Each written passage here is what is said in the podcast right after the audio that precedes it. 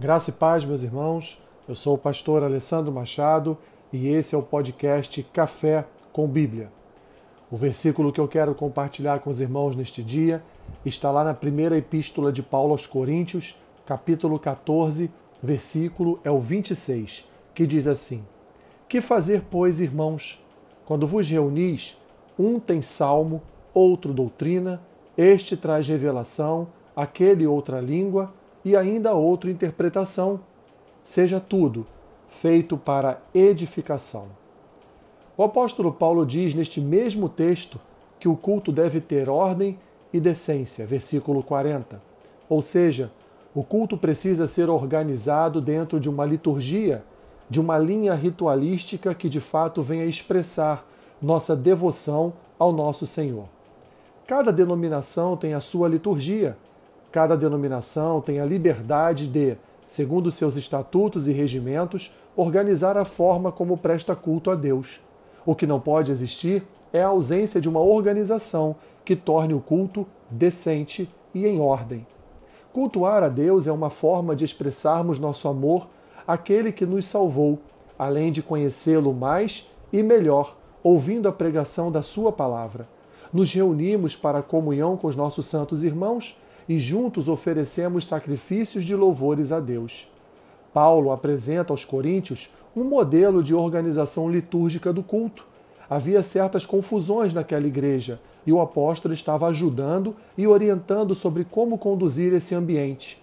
Ele deixa claro, e em pormenores, nos versículos seguintes, como os diversos dons espirituais deveriam servir para a edificação da igreja. É muito importante saber como proceder no culto, pois neste momento nós estamos diante de Deus, ofertando nossos corações no encontro divino que já expressa, ou pelo menos deveria expressar, um prelúdio da eternidade. Não podemos nos comportar de qualquer forma.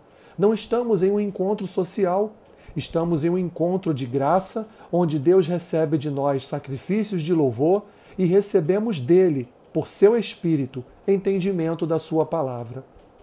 A igreja, meus irmãos, se reúne de domingo a domingo, o dia do Senhor, para louvar Sua glória e Sua majestade, agradecer por Sua salvação, aprender da Sua palavra, ser renovado por Seu Espírito, cear, testemunhar batismos e tudo de forma decente e ordenada, como convém ao Deus a quem servimos.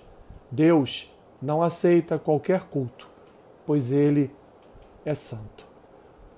Senhor, ensina-nos, ensina-nos a prestar a Ti culto de adoração e louvor de forma organizada, de forma ordenada, de forma decente, para que o Senhor aceite, Pai, como incenso agradável os nossos sacrifícios de louvores e adorações. Ensina-nos, Senhor, Ensina-nos o comportamento santo e adequado nos cultos, onde nós ali prestamos a Ti o louvor do nosso coração.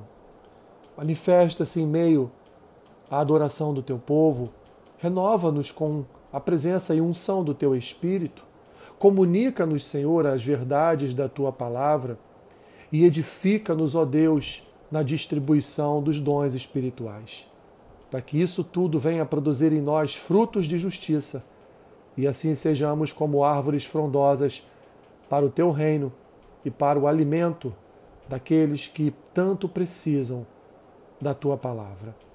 Senhor, abençoe a tua igreja, Pai.